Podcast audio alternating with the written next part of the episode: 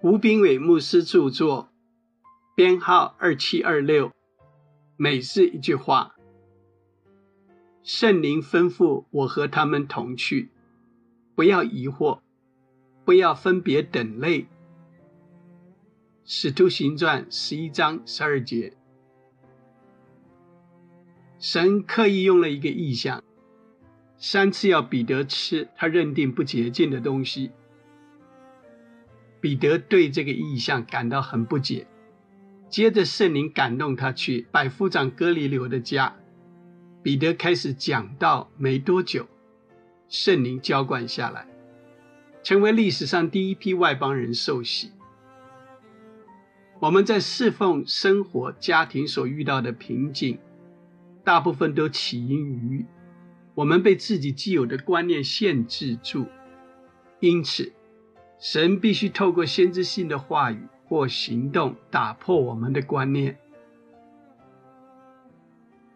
领袖是在服侍的行动中产生的，没有哥尼牛事件，彼得走不出犹太人的圈子，福音也就没有办法广传。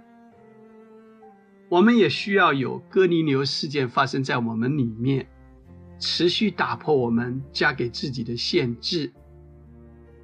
这也就是为什么建造教会的过程中，属灵洞察力很重要，可以让我们更深地认识神、认识自己、认识环境。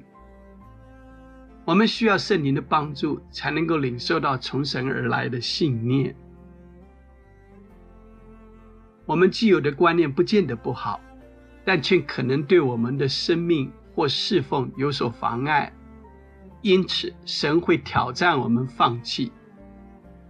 我们不太容易脱离自己所习惯的想法，需要圣灵帮助我们，让我们把主权交给神，生命才会突破。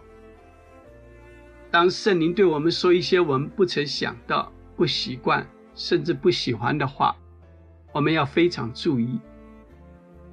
我们若跟得上圣灵的引导，生命或侍奉就能够有所突破。亲爱的，对圣灵要敏锐。